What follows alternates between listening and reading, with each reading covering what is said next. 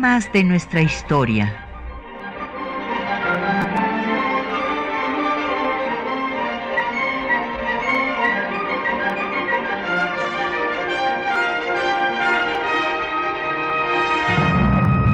Un espacio que difunde el conocimiento del pasado para comprender nuestro presente. Programa a cargo de la maestra Patricia Galeana. Buenos días. Pues hoy que estamos empezando el mes de diciembre, vamos a dedicar nuestro programa a un acontecimiento de la mayor trascendencia que tuvo lugar un primero de diciembre de 1916 y este acontecimiento fue el inicio de los trabajos del Congreso Constituyente que nos dio la constitución que nos rige hasta la fecha. Vamos a empezar eh, recordando pues eh, lo que habíamos visto en el programa pasado de cómo eh, Venustiano Carranza en el plan de Guadalupe, donde desconoce a Huerta y desde luego también al Poder Legislativo y Judicial que habían aceptado eh, su golpe de Estado, o sea, que habían hecho esta farsa ahí de que aceptaban las renuncias arrancadas al presidente Madero antes de que lo ultimaran y que Huerta ocupaba el Ejecutivo, también desconoce a los gobiernos de los estados que han aceptado semejante hecho violatorio de la Constitución y eh, con eh, autorización del Congreso de Coahuila levanta un ejército para restablecer el orden constitucional. Esta es la meta y por eso se llama mm, Revolución Constitucionalista y en su discurso de Hermosillo va a añadir que habrá que, eh, una vez que se saque a Huerta del poder, habrá que removerlo todo para hacer justicia, eh, no solamente que haya sufragio efectivo y no reelección, sino el reparto de tierras, la mejora de los obreros, etc. Y esto lo reitera en las adiciones al plan de Guadalupe que se van a dar en Veracruz en diciembre de 1914. Y ahí va a anunciar que se deberán de hacer las leyes necesarias para satisfacer estas demandas, no solo políticas, sino económicas y sociales, restituir sus tierras a los que habían, habían perdido por los latifundistas y los derechos laborales para los trabajadores. Antes de que se reúna el Congreso Constituyente, cabe destacar que Carranza empieza a dictar una serie de leyes, leyes que son muy importantes porque le van a quitar su bandera al movimiento villista y zapatista, ya que esta legislación Carranza la va a dictar antes de que eh, estos dos movimientos eh, propongan una legislación semejante, aunque eran sus demandas, pero no, pues eh, en este sentido los derrotó Carranza, pues digamos, quitándole estas banderas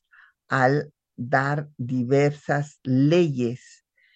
preconstitucionales que después, desde luego, se van a incluir en su proyecto de constitución para ser incorporadas a la Constitución de 57. Cabe destacar que como el restablecimiento de la Constitución de 57 fue la bandera del el movimiento, pues entonces eh, no se iba a suprimir esta constitución sustituyéndola por la de 17, sino simplemente, y así lo dice en su texto, eh, se iba a reformar. ¿Y cuáles fueron esas leyes preconstitucionales que después se incorporarán a la constitución que nos rige? Bueno, primero que nada, la ley del municipio libre, después eh, la ley del divorcio. Sobre la ley del divorcio ha habido muchas discusiones porque algunas eh, colegas eh, feministas dicen que fue una ley que pues querían muchos de los revolucionarios para deshacerse de sus esposas y casarse con jovencitas sin embargo, yo no comparto esta posición. Eh, yo creo que ahí tuvo una gran influencia Hermila Galindo, esta gran eh, lideresa sufragista, muy buena oradora, que, era, que fue maestra de taquimecanografía, originaria de Durango, y que se convirtió en la secretaria de Carranza y en esta pues ley del divorcio se disolvía el vínculo matrimonial, cosa que no se había hecho en la ley del matrimonio civil que eh, redactó Melchor Ocampo en, eh, en, las leyes de reforma. Entonces sí se, se acabó con el depósito legal, o sea, las mujeres ya no eran depositadas como cosas en un convento o en la casa del propio eh, marido golpeador, sino que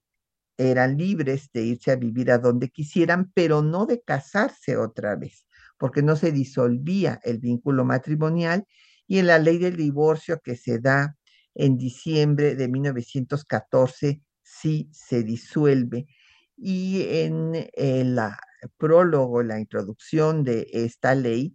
pues eh, Carranza mismo habla de que cuando pues un matrimonio eh, se ha vuelto ya un martirio para la esposa, es necesario liberarla de esta unión. Entonces, eh, pues la de municipio libre, pues como un elemento fundamental, como la célula básica del Estado,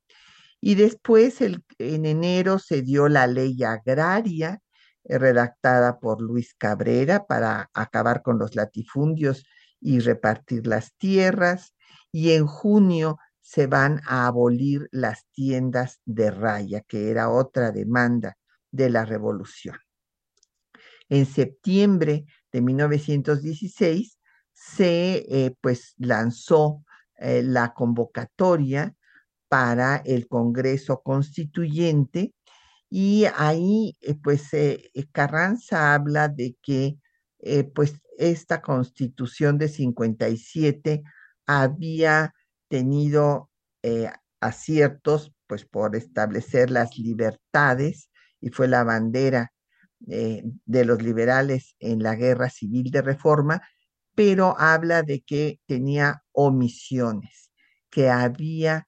que eh, corregir estas eh, omisiones y aunque él no lo dice textualmente, pues una de las omisiones evidentes eran las demandas del liberalismo social de Ponciano Arriaga, que decía que toda constitución era letra muerta mientras el pueblo tenía hambre, o Ignacio Ramírez, que había hablado de eh, las tierras ejidales, o sea, había habido demandas sociales y así se llamaba esta corriente, no es una invención posterior, es una, así se le llamaba en el siglo XIX, un liberalismo social que no quedaron en la constitución del 57 y que, bueno, pues eran las demandas de la revolución. Y también se señala que se va a quitar todo lo que le había metido las dictaduras, eh, señalando pues al gobierno dictatorial de Porfirio Díaz y Manuel González. En la convocatoria se establece que eh, pues se reunirá el Congreso en Querétaro y que empezará a trabajar el primero de diciembre. Esta fue la primera elección directa que se da en la historia de México porque eh, todavía eh, pues Madero fue electo en forma indirecta. Él fue el que mandó ya la iniciativa para que hubiera pues el sufragio efectivo. Eh, quiero decirles que en las discusiones, ya una vez que se dan las elecciones, y aquí es importante oír la descripción que hace Félix Palavicini de cómo se dio este proceso, porque pues hay que destacar que solo podían eh, pues participar en el Congreso, obviamente, los constitucionalistas, o sea, los que habían estado en el movimiento con Carranza, porque seguían cinco fuertes movimientos armados en el país. Eh, Villa en el norte, que además se fortaleció con la entrada de la expedición punitiva, eh, Zapata en el sur, el contrarrevolucionario Félix Díaz en Veracruz, Manuel Peláez financiado por las empresas petroleras extranjeras y en las Huastecas y los soberanistas oaxaqueños. Así es que ante esta situación, pues eh, las elecciones tuvieron que darse en forma muy rápida. Pero vamos a seguir abundando en el tema, nada más vamos a escuchar un poco de música y puesto que ese día, primero de diciembre, fue un día de, fiesta para Querétaro, eh, pues por haber llegado, bueno, convertirse en, ese momento en capital de la República y eh, ser la sede del Congreso Constituyente, pues vamos a escuchar Mi Querétaro Lindo de Ernesto Cortázar, con el Mariachi Vargas de Tecatitlán.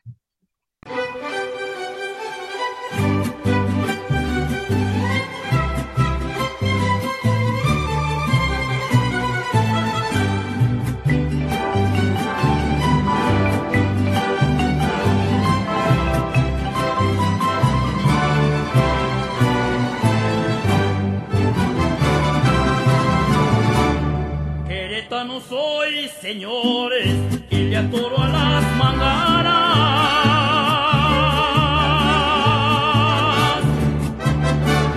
Le entro a todos los amores porque siempre me dan ganas y traigo pa' los traidores.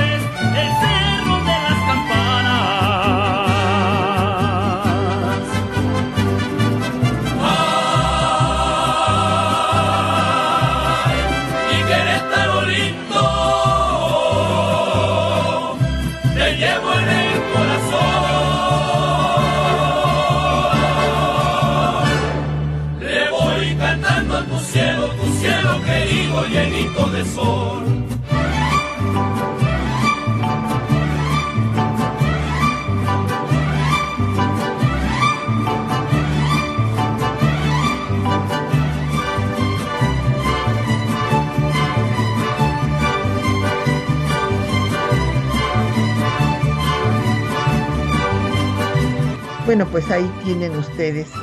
eh, de fondo esta eh, pues eh, canción con nada menos que con el Mariachi Vargas de Tecatitlán, mi Querétaro lindo, y nos han empezado a llegar preguntas y pues saludos de nuestros radioescuchas. Nos da mucho gusto que nos haya llamado don Jorge Manuel Pérez de Guanajuato, eh, también Agustín Alcaraz, le mandamos muchos saludos. Y a don Efren Martínez, que, quiere que pues vuelva a explicar en qué consiste el plan de Guadalupe y la revolución constitucionalista. Bueno, eh, eh, don Efren, como había yo señalado, cuando se da el movimiento contrarrevolucionario de Victoriano Huerta, pues eh, con todo el ejército porfirista que había dejado Madero pues intacto porque Madero pues ah, recordemos que triunfa en seis meses eh, pues después de la toma de Ciudad Juárez eh, Porfirio Díaz decide renunciar y se va muy a gusto a morir en París. Y eh, aquí eh, Madero con este afán pacifista acepta un interinato de cinco meses de un porfirista, que se quede un porfirista en el poder, nada menos que era el ministro de Relaciones, Francisco León de la Barra, durante cinco meses, en los que se va a desgastar terriblemente la figura de, Madero. Después son elecciones, llega eh,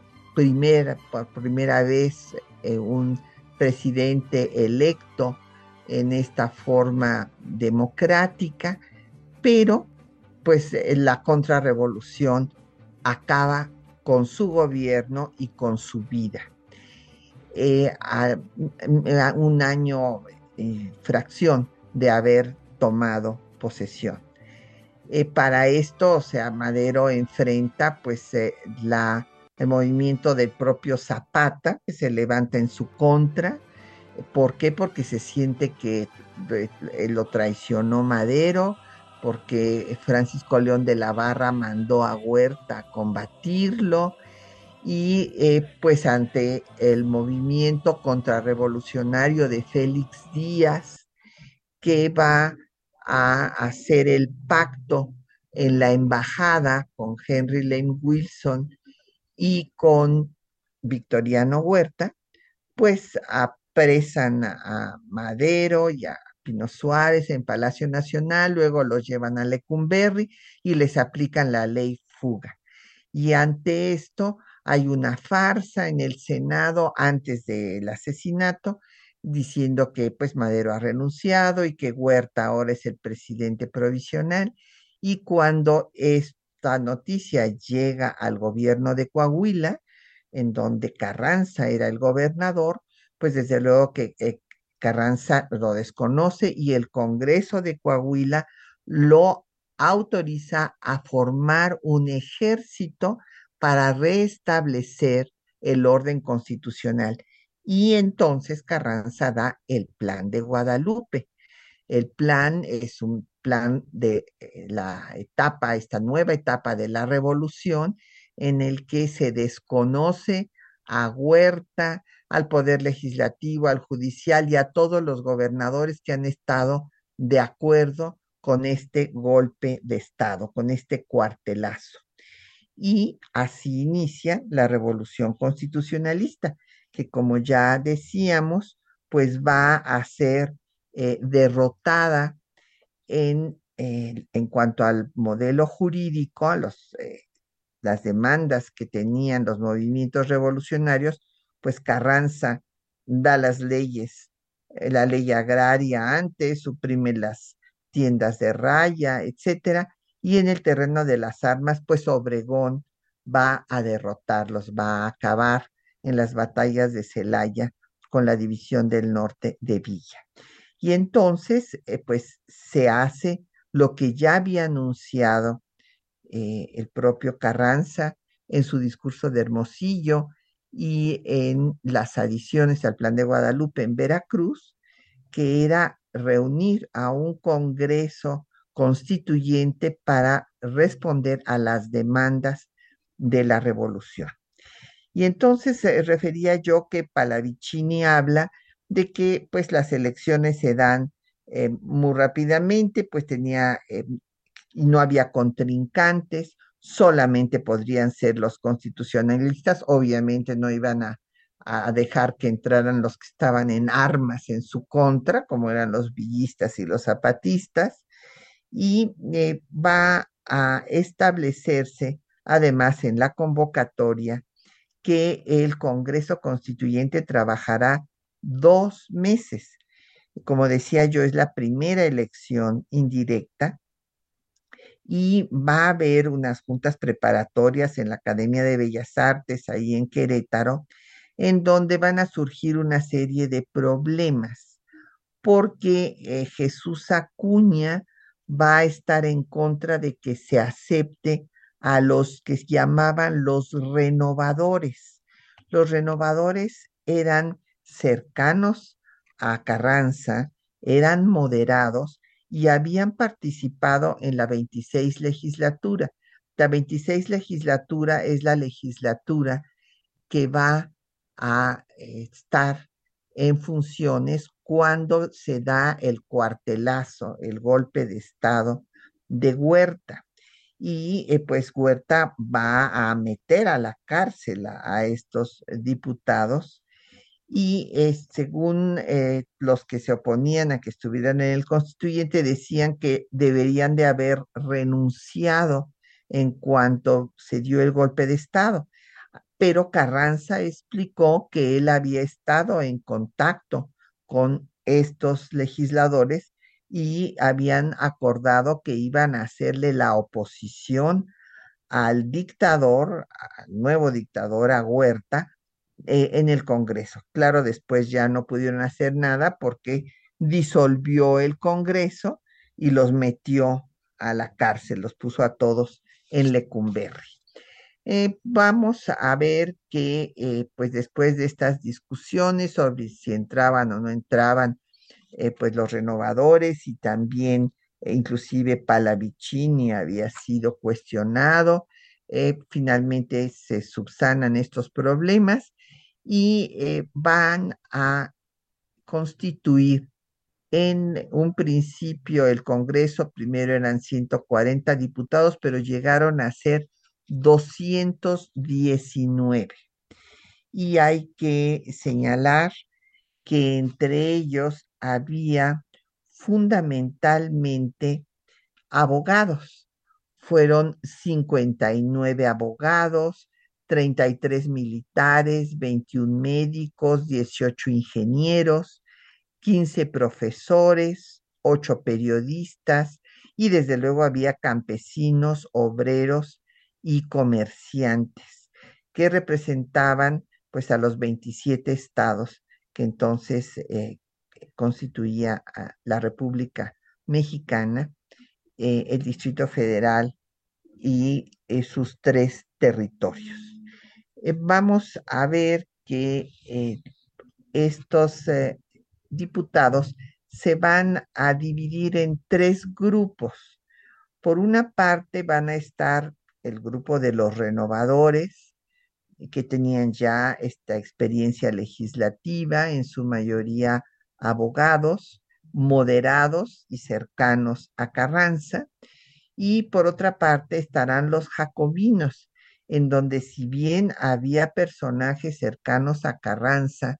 como Francisco J. Mujica, que había sido eh, colaborador cercanísimo del primer jefe del ejército constitucionalista, eran los radicales, que finalmente se identificaron más con la posición de Álvaro Obregón. Aquí se ha dado una discusión de algunos colegas diciendo de que cómo iban a ser obregonistas si todos eran carrancistas. Bueno, sí, habían sido carrancistas, pero en un momento dado su posición dentro del constituyente fue más radical que eh, la de los renovadores. Por eso es que hablamos de que hay estos dos grupos y uno en el centro, que eran los equilibristas, que algunas veces pues estuvieron de acuerdo con los jacobinos radicales y otras con los renovadores. Eh, es muy importante el discurso que da Carranza en la inauguración del Congreso, que va a darse pues en el que entonces se llamó Teatro Iturbide y que eh, pues ahora es el Teatro de la República. Y en este eh, discurso que vamos a oír posteriormente, pues eh, hay un tema que es central para Carranza y ese tema es que no se vaya a eh, continuar con el espíritu original de la Constitución de 57 que le daba preeminencia al legislativo sobre el ejecutivo. Solamente ha habido dos constituciones en la historia constitucional de México que han eh, establecido esta eh, preeminencia. Por una parte, la constitución de 14, la constitución de Apatzingán, en donde el legislativo inclusive es el que designaba al ejecutivo y al judicial, y la Constitución de 1857, donde había una sola Cámara que era muy fuerte y el eh, Ejecutivo no tenía derecho de veto. O sea, era un legislativo que tenía un control sobre el Ejecutivo y esto pues eh, era lo que le preocupaba a Carranza. Carranza no quería eso porque además pues hay que entender la coyuntura. Tenía cinco movimientos armados en todo el país, reitero, Villa en el norte que se fortaleció con la entrada del ejército estadounidense para perseguirlo en la llamada expedición punitiva, los zapatistas en el sur, el sobrino de, Porfirio Díaz, Félix Díaz, en Veracruz, eh, Manuel Peláez eh, por las compañías petroleras, los soberanistas en Oaxaca. Imagínense ustedes en ese escenario, pues desde luego que el discurso de Carranza va a centrarse en que no vaya a darse un sistema él le llama parlamentario, haciendo alusión a esta preeminencia del legislativo sobre el ejecutivo. En su discurso que ustedes escucharán a continuación, pues él habla de que presenta un proyecto eh, de reformas para la Constitución de 57 para cumplir las promesas de la revolución, suplir las omisiones que tenía la Constitución de 57 y dice textualmente que no debe establecerse un régimen parlamentario porque no hay partidos políticos. Inclusive pone el ejemplo de que en Estados Unidos no hay régimen parlamentario porque esto es poco práctico. Y algo que quiero que tengan mucha atención en la el final de este, la selección que hicimos de los párrafos de su discurso, que es de 20 páginas, entonces pues no lo podíamos poner todo, eh, pero habla de cómo el poder electoral es el que va a garantizar que el legislativo no sea un instrumento del ejecutivo y que eh, pues haya estos, e, este equilibrio de poderes que, al que siempre se ha aspirado en un régimen verdaderamente democrático. Escuchemos.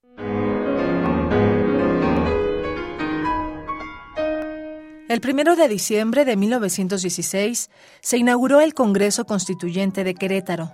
En su discurso inaugural, Venustiano Carranza, primer jefe del ejército constitucionalista, presentó los principales puntos de su proyecto de reforma a la Constitución de 1857. Escuchemos. Una de las más grandes satisfacciones que he tenido desde que comenzó la lucha es la que experimento en estos momentos, en cumplimiento de una de las promesas que en nombre de la Revolución hice en la heroica ciudad de Veracruz al pueblo mexicano, el proyecto de constitución reformada, en el que están contenidas todas las reformas indispensables para cimentar sobre las bases sólidas las instituciones, al amparo de las que deba y pueda la nación laborar últimamente por su prosperidad. La Constitución de 1857 entró en el alma popular con la guerra de reforma en la que se alcanzaron grandes conquistas, y fue la bandera que el pueblo llevó a los campos de batalla en la guerra contra la intervención. Desgraciadamente,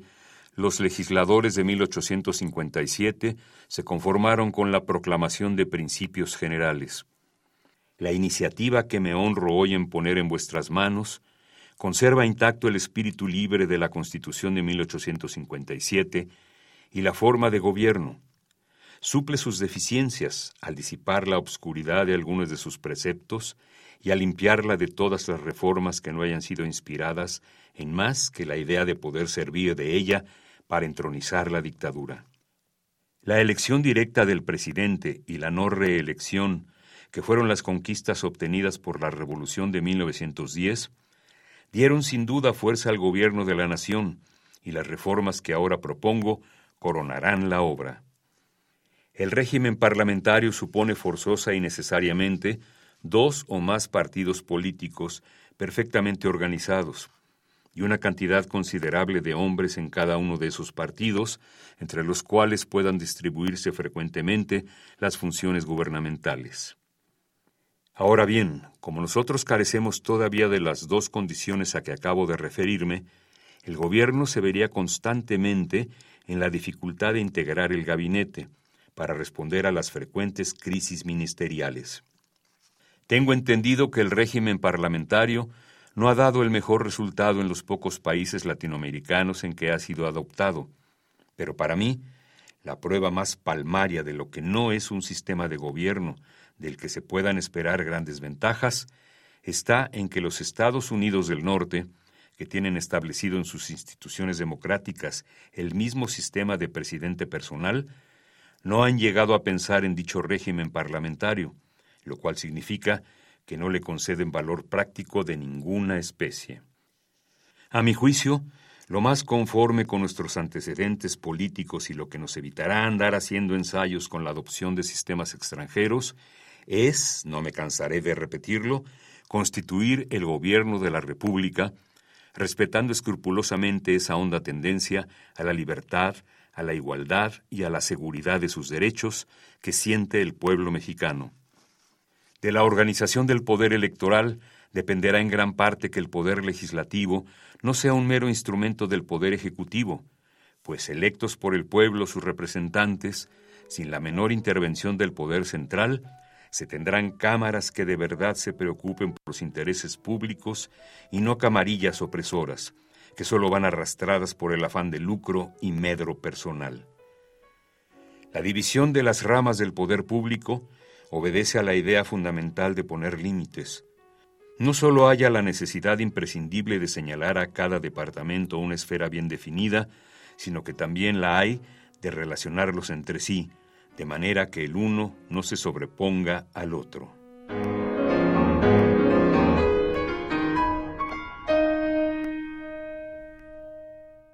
Bueno, pues ahí escucharon ustedes este importante eh, discurso y es muy importante porque pues desde de ahí arranca el régimen presidencial mexicano que a lo largo de todos estos años eh, de vigencia de nuestra constitución, en lugar de que se le reduzcan eh, las funciones al Ejecutivo, se le han incrementado.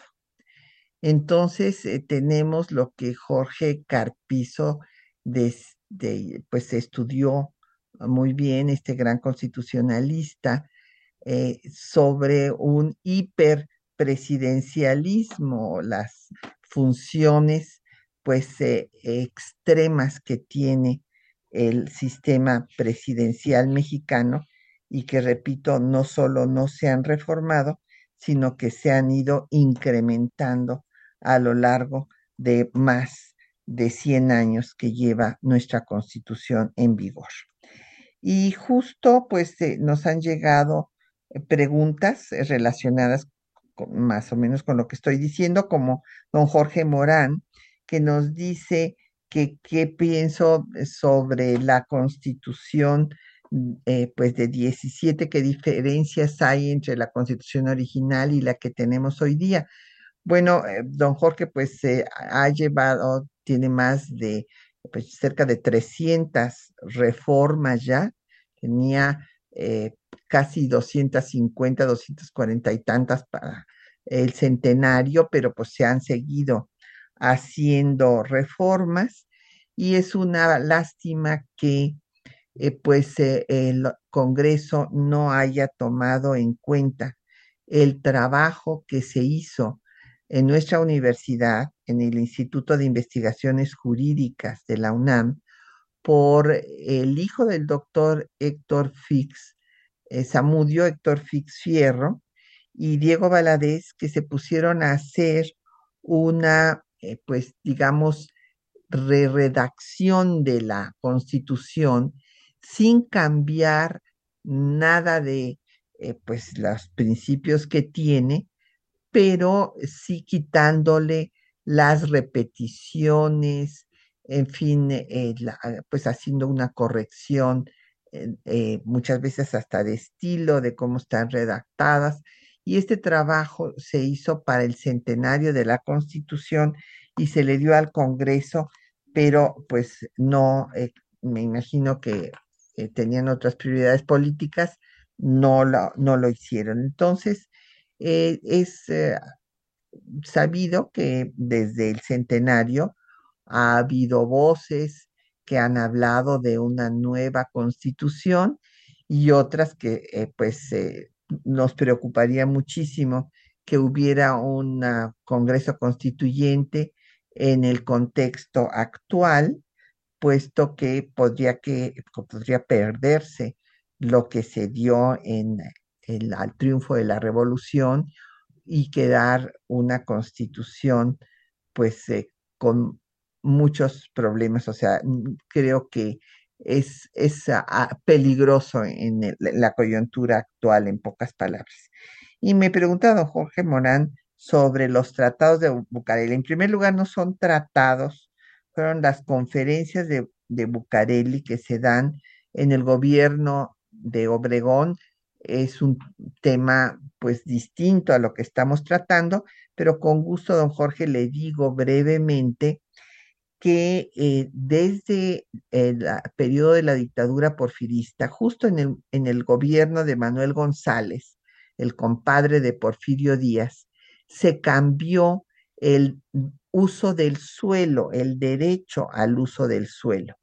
Y esto para favorecer a las empresas extranjeras. Entonces se cambió la propiedad de la nación sobre el subsuelo. Y entonces a quienes tenían eh, eh, pues un terreno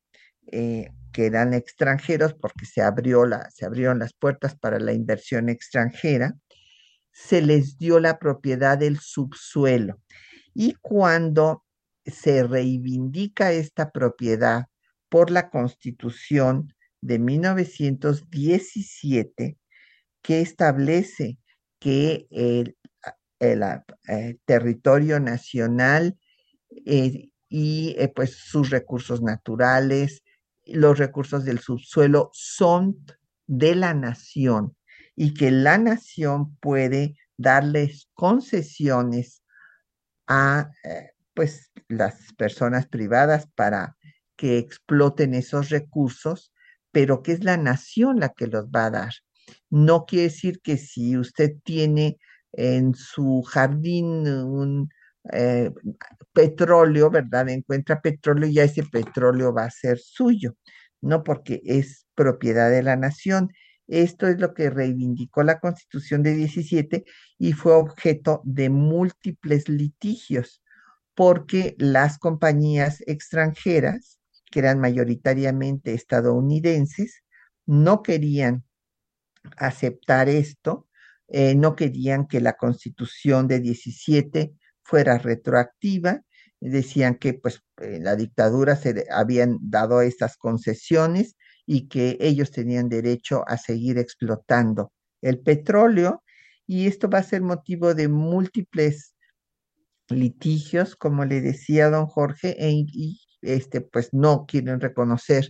al gobierno de Obregón, por ejemplo, hasta que el gobierno de Obregón no acepte respetar eh, pues las concesiones que se habían dado a estas empresas. De eso se trata eh, las eh, conferencias de Bucareli para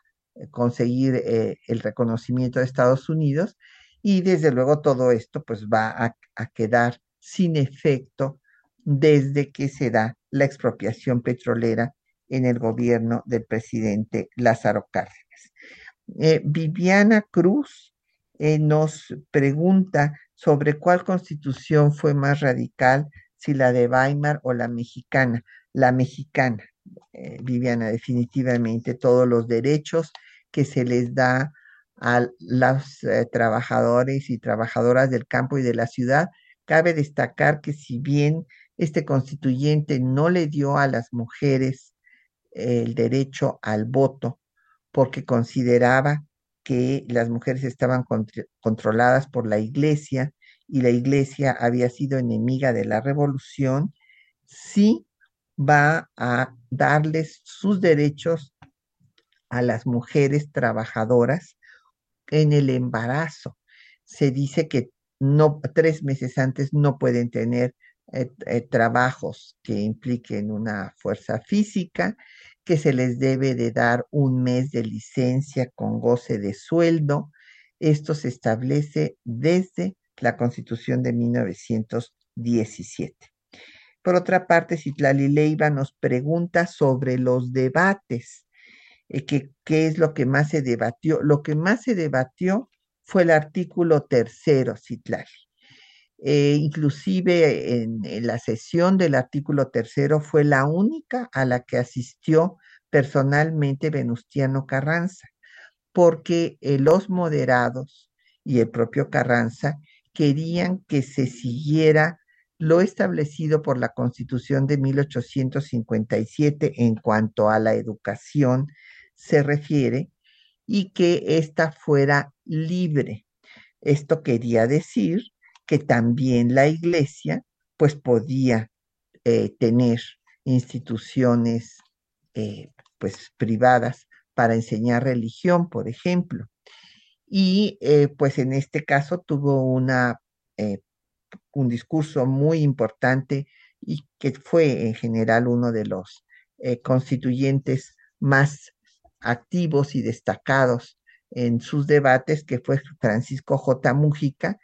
que se opuso terminantemente a que la iglesia participara en la educación para eh, pues liberar al pueblo de los prejuicios y fanatismos que les inculcaban. Entonces se estableció que la educación, tanto la pública como la privada, iba a ser laica. Este fue el artículo más debatido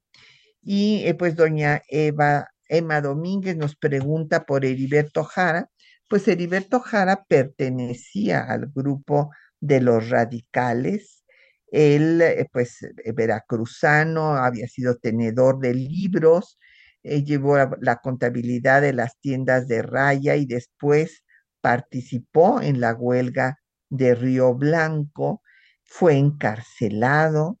vio la masacre que se hizo pues por el ejército porfirista de los huelguistas, eh, formó un club antireleccionista con Madero, fue diputado de la 26 legislatura y eh, después se unió al constitucionalismo una vez que matan a Madero con Pablo González y él fue el que participó en el primer reparto eh, de tierras que se hizo de la hacienda de Félix Díaz de los Borregos con Mújica y con Diegues. Fue defensor de prensa y del artículo 27. En su discurso dijo unas palabras que pintan lo que querían el espíritu de, esta, de este artículo. Ya no serás el esclavo de ayer, sino el dueño del mañana. También eh, defendió el artículo 123 para que no hubiera otra hecatombe como la de Río Blanco y bueno, pues después sería gobernador de Tabasco, estuvo con el presidente Cárdenas y después con Ávila Camacho. Pues vamos a escuchar otro poco de música. Vamos a escuchar el danzón El Cadete Constitucional. Fíjense ustedes que en 1901 se hizo una nueva constitución en Cuba. Y esta, con esta nueva constitución se hizo esta composición por Jacobo González Rubalcaba. Y, esta constitución, esta, no, eh, el danzón, pues llegó y se interpretaba justo en el tiempo en el que se estaba elaborando la Constitución mexicana. Escuchemos.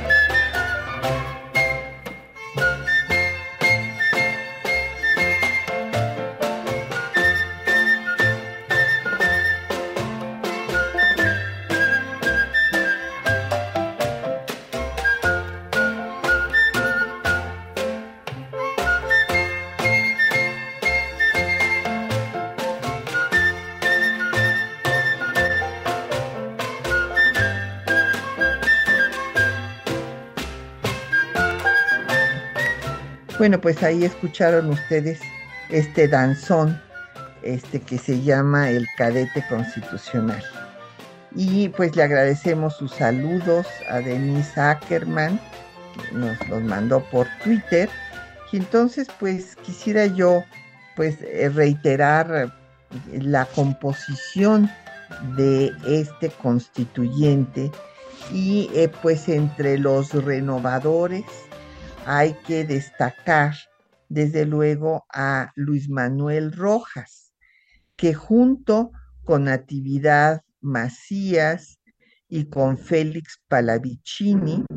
pues eh, fueron los autores del proyecto constitucional que presentó Carranza. Como decía yo, ellos eran afines al, al primer jefe y eran los llamados renovadores. Entre los jacobinos, además de Heriberto Jara, está Francisco J. Mújica, Esteban Vaca Calderón, Rafael Martínez Escobar, entre otros, y los que algunas veces estuvieron con los jacobinos y otra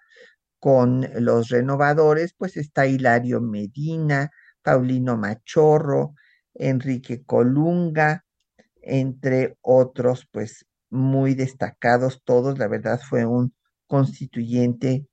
pues fundamental para la historia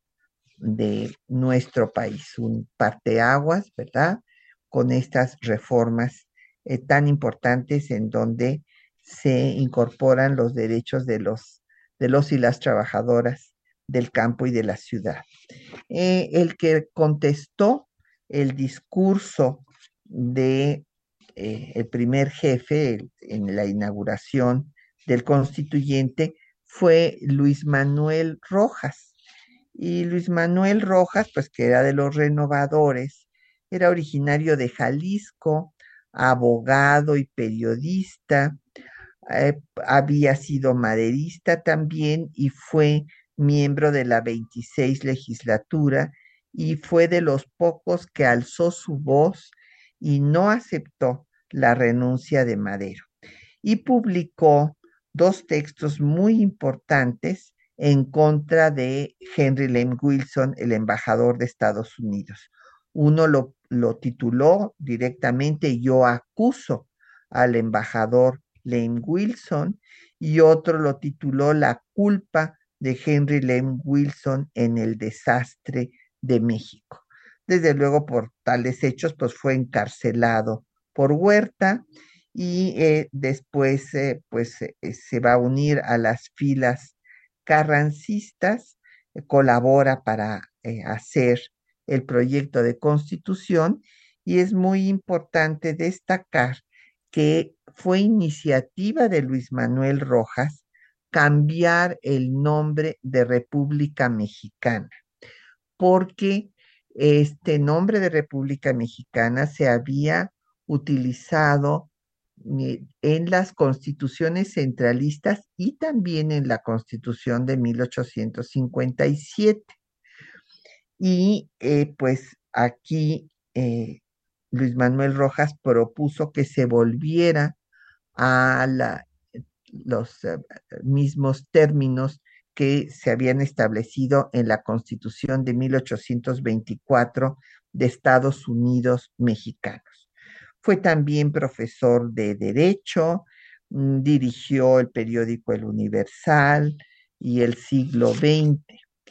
Otro de los, eh, pues, del grupo cercano a Carranza fue Pastor Rué. Él era poblano, estudió en la Escuela Nacional Preparatoria, fue ingeniero, eh, para conocer la miseria en la que vivían los peones, eh, se vuelve maderista y va a hacer que se dé la primera ley agraria en Durango, y a él le toca como constituyente rehacer la propuesta de Molina Enríquez. Andrés Molina Enríquez, este célebre autor de la obra Los grandes problemas nacionales, pues se le había pedido, porque él en esta obra había dicho que el gran problema nacional era la concentración de la tierra. Entonces se le pidió que hiciera un proyecto para el artículo 27, pero pues eh, el eh, por proyecto quedó muy largo, no, no estaba claro, y finalmente el que lo rehizo de punta a punta fue Pastor Rue. También participó en la elaboración del artículo 123 y cuando los sonorenses eh, se levantan en contra de Carranza con el plan de agua, de agua prieta, él permanece eh, fiel a Carranza. Publica una obra que también les recomiendo que lean, Génesis de los artículos 27 y 123 de la Constitución de 1917 y también hace un diccionario geográfico e histórico del estado de Durango. Fue tres veces presidente de la Sociedad Mexicana de Geografía y Estadística, este cenáculo de intelectuales que fundó nada menos que Valentín Gómez Farías y que sigue eh, pues trabajando hasta el día de hoy. Otro personaje, pues de la mayor importancia, no nos da tiempo de hablar de todos, pero bueno, pues hay que mencionar a Esteban Vaca Calderón, este Nayarita, que estuvo con los Flores Magón, que fundó un partido liberal, y, eh, fue miembro del Partido Liberal y, y formó una unión minera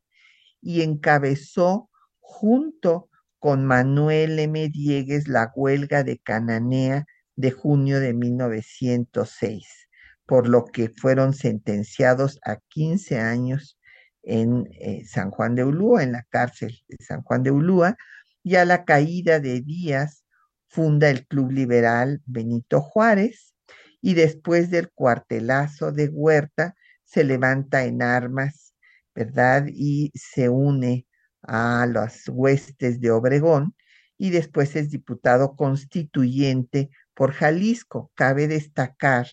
que cuando se le niega el voto a la mujer, Esteban Vaca Calderón se abstiene, es uno de los dos que se abstiene. Y eh, pues también me quiero referir a un personaje poco conocido, pero que tiene un discurso magnífico en defensa de las mujeres, que es el general Salvador González Torres. Él es michoacano, eh, aunque fue diputado por Oaxaca,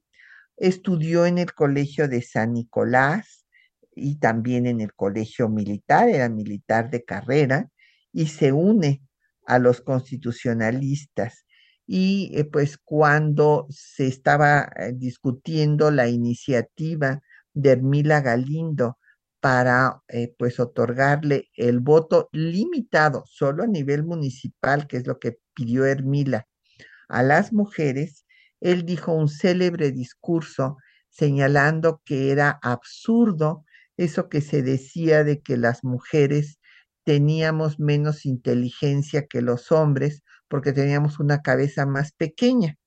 Y en este discurso que también les recomiendo que lean, dice que en ese caso, pues un asno, como tiene la cabeza más grande, pues sería más inteligente que cualquier hombre. Y una ballena, pues sería un pozo de sabiduría. Lamentablemente, por estar el país, pues incendiado, como decía yo, no pudo estar cuando finalmente se rechazó eh, la ciudadanía a las mujeres. Ya les había yo hablado de Heriberto Jara, eh, este, pues, gran luchador social y eh, pues parte del grupo radical jacobino. Y quisiera yo mencionar pues ahora a Francisco J. Mújica, este pues michoacano maderista, que va a ser el que tenga este discurso brillante para que la educación sea laica, tanto en las escuelas públicas como en las privadas. Y él también defiende, desde luego, el artículo 27 para regresarle sus tierras a los dueños originales y el 123 para que haya derecho de huelga. luego fue gobernador de Michoacán y pues a él le pide el presidente Cárdenas posteriormente que redacte el manifiesto de la expropiación petrolera. Y después, pues era uno de los candidatos a la presidencia y finalmente, pues no, eh, el presidente Cárdenas optó por apoyar a Ávila Camacho, un candidato más moderado que Mujica. Pues lamentablemente ya se nos acabó el tiempo. Eh, cabe destacar pues los, el concepto de constitución que dijeron Jara, por ejemplo, que los, eh, la constitución debía satisfacer los anhelos del pueblo, Martínez Escobar, que un Estado es una sociedad organizada, e Hilario Medina, que la constitución es el instrumento de gobierno, y Mújica destacó que la constitución debería de ser salvadora para el pueblo, para lograr su prosperidad. Pues eh, nos despedimos, agradecemos eh, pues que se haya hecho posible este programa por la colaboración de eh, María Sandoval y Juan Stack para la lectura de los textos, con la producción de Isela Villela. En el control de audio estuvo Socorro Montes. En la producción estuvo Quetzalín Becerril y en los teléfonos Raúl Ramón Ávila Galeana. Y Patricia Galeana se despide de ustedes hasta dentro de ocho días.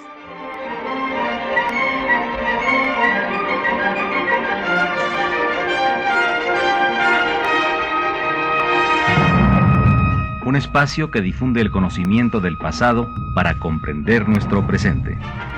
Programa a cargo de la maestra Patricia Galeana.